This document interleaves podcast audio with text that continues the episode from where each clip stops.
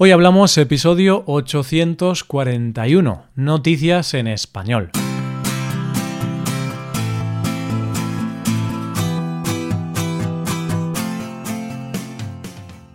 Bienvenido a Hoy Hablamos, el podcast para aprender español cada día. Ya lo sabes, publicamos nuestro podcast de lunes a viernes.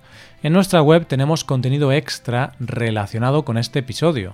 Puedes ver la transcripción completa y una hoja de trabajo con explicaciones y ejercicios que te ayudarán a practicar el vocabulario de este episodio. Este contenido solo está disponible para suscriptores premium. Hazte suscriptor premium en hoyhablamos.com. Hola, oyente, ¿cómo va todo? Bob Marley dijo una vez, vamos a reírnos de todo, porque la tristeza no se cura con más tristeza. Así que hagamos caso de tan sabias palabras y vamos a desconectar un poco con las noticias de hoy. Primero conoceremos a un genio adolescente. Después hablaremos de una empresa que se dedica a la ficción que se ha adaptado a la realidad. Y terminaremos con una persecución con un final sorprendente. Hoy hablamos de noticias en español.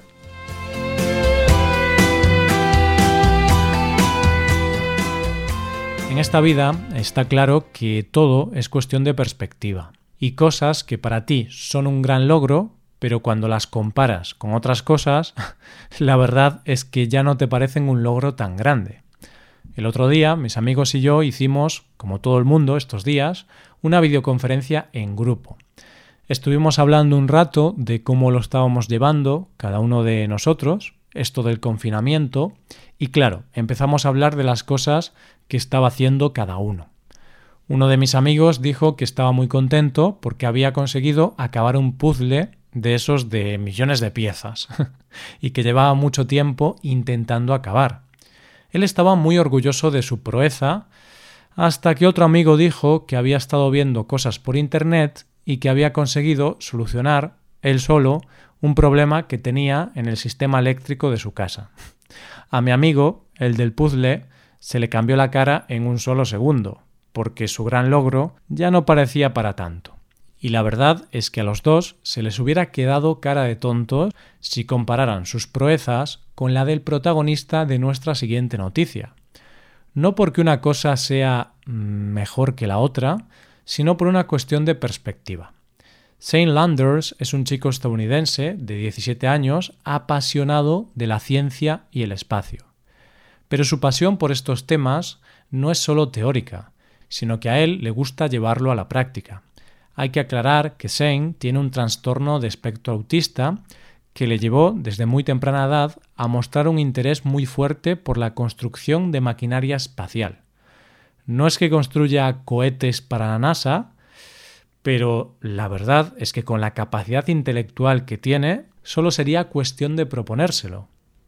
Lo que ha hecho Zane, y por lo que es noticia, es que ha construido él solo y en su casa un telescopio newtoniano más grande que el que existe en el observatorio de su ciudad. Estos telescopios se caracterizan porque funcionan con espejos en lugar de lentes, y el que ha construido Zane tiene la capacidad de captar 2.500 veces más luz que el ojo humano. ¿Y cómo ha podido construir esto desde su casa? Pues Zane busca las piezas por Internet, en páginas especializadas y en páginas de subastas, y también utiliza piezas de otros telescopios. Pero no te creas que es lo primero que hace este chico de 17 años, sino que el primer telescopio que fabricó salió nada más y nada menos que en la revista Time. Además, a través de su canal de YouTube, se dedica a dar clases para enseñar a la gente a construir su propio telescopio. Lo que está claro es que Saint Landers dará mucho de qué hablar, porque si con 17 años es capaz de hacer esto en su propia casa, ¿qué no podrá hacer con los materiales y las instalaciones adecuadas? Y está claro que todo es cuestión de perspectiva y de que los logros de cada uno van en consonancia con sus capacidades. Pero hay que reconocer que lo de este chico es de ser un auténtico genio. Vamos con la segunda noticia.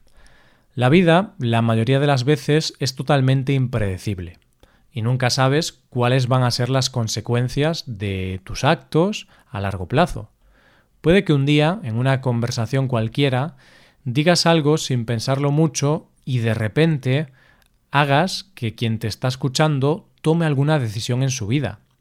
Puede que un día cualquiera alguien te invite a una fiesta a la que no tienes muchas ganas de ir y de repente allí conozcas a la mujer de tu vida o al hombre de tu vida. O puede que un escritor o un guionista un día escribiera una historia de ficción y de repente, años más tarde, esa ficción se hiciera realidad y ahora todo el mundo lo vea como una premonición. Y es que en estos días de pandemia a todos se nos vienen a la mente películas, series o libros que en su momento nos parecieron una cosa de ciencia ficción y de repente hoy día son nuestra realidad. La mayoría de nosotros se acuerda, por ejemplo, de aquella famosa imagen de The Walking Dead donde el protagonista, Rick Grimes, avanza a caballo por las carreteras desiertas de entrada a la ciudad de Atlanta. Y hoy día esa imagen es real, solo que no hay nadie avanzando a caballo ni zombies. Pero las carreteras están igual de desiertas. El año pasado se estrenó una de las series más exitosas de los últimos tiempos. Hablo de Chernóbil. Si has visto esa serie, sabrás que debido a la historia que contaba, gran parte de su vestuario estaba formado por trajes y máscaras de seguridad que en ese caso era para luchar contra el desastre nuclear que se narra en la serie. Pues bien, como la vida es ahora más impredecible que nunca, ese vestuario tiene ahora una segunda vida de mucha importancia y para la que sus creadores nunca pensaron que necesitarían. Y es que la noticia está en que la empresa que fabricó ese vestuario, Peris Costumes, que pertenece al grupo Peris, ha donado el vestuario de esta serie a hospitales y a residencias de mayores para poder luchar contra la pandemia. Esta empresa tiene su sede en España, aunque tiene sucursales en muchos países, y normalmente se dedica a la fabricación de corazas de gladiador, trajes de cortesanas, así como batas y monos de policía científica para obras de ficción. Pero no solo han fabricado el vestuario de esta famosa serie, sino que han creado todo el vestuario de series como El embarcadero, parte del vestuario de La Casa de Papel y actualmente, antes de esta crisis sanitaria, estaban creando un gorro con mascarilla incorporada para una producción que todavía no ha visto la luz.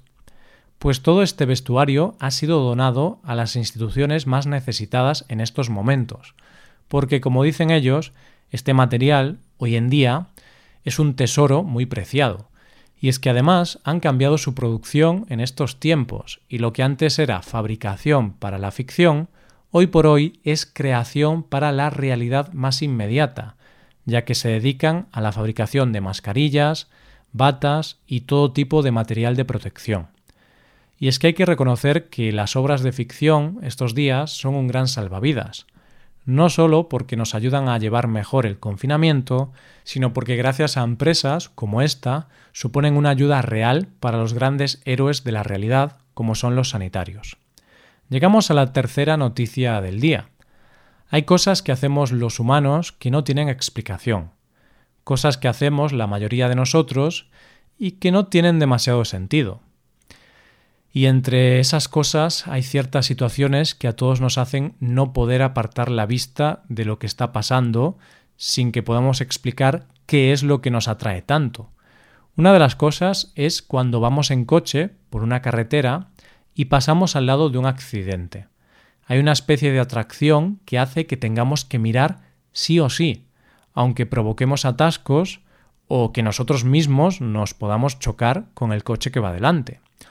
Y otra de las cosas que nos causa fascinación son las persecuciones de coches. No las vemos normalmente en nuestra vida diaria, pero sí que es cierto que cuando vemos alguna persecución real en la televisión, no podemos dejar de mirarla.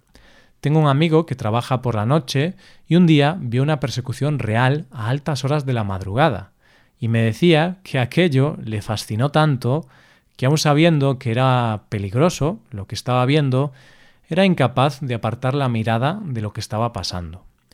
Y es que cuando hay una persecución, nuestra mente solo piensa en cómo acabará la historia, y sobre todo en saber cuáles fueron las razones y quién está detrás del volante del coche que huye.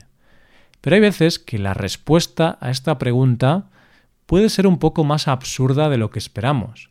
Y si no te lo crees, atento a la siguiente noticia, oyente.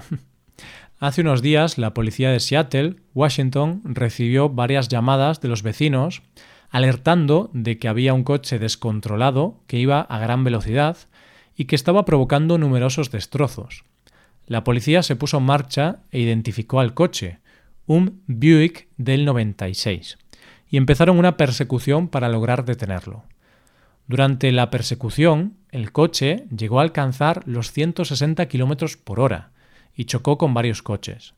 En un momento dado, el coche se metió en un sendero estrecho que está destinado a peatones y ciclistas, y fue el momento en que la policía pudo actuar, ya que colocaron en la calzada púas que hicieron que el coche se detuviera. Pero cuando los agentes se acercaron al coche para detener al conductor del vehículo, se quedaron con la boca abierta, porque en el asiento del conductor no había una persona. ¿No había nadie dentro del coche? En el asiento del conductor había un pitbull, es decir, un perro. Pero no había nadie más en el coche. En el asiento del copiloto había una persona que cuando los agentes se dirigieron a él, no se le ocurrió mejor excusa que decir que le estaba enseñando a conducir al perro.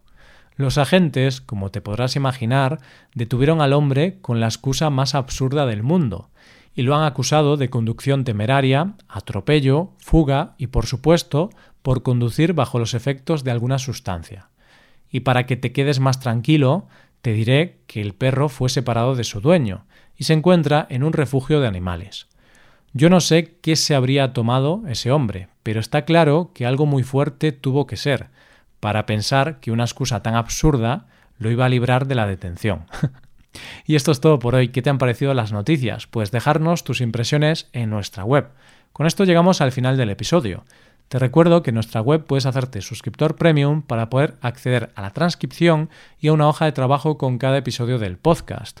Todo esto lo tienes en hoyhablamos.com. Esto es todo, mañana volvemos con dos nuevos episodios de conversación real y sin guion entre dos nativos. Lo dicho, nos vemos en los episodios de mañana. Pasa un buen día, hasta mañana.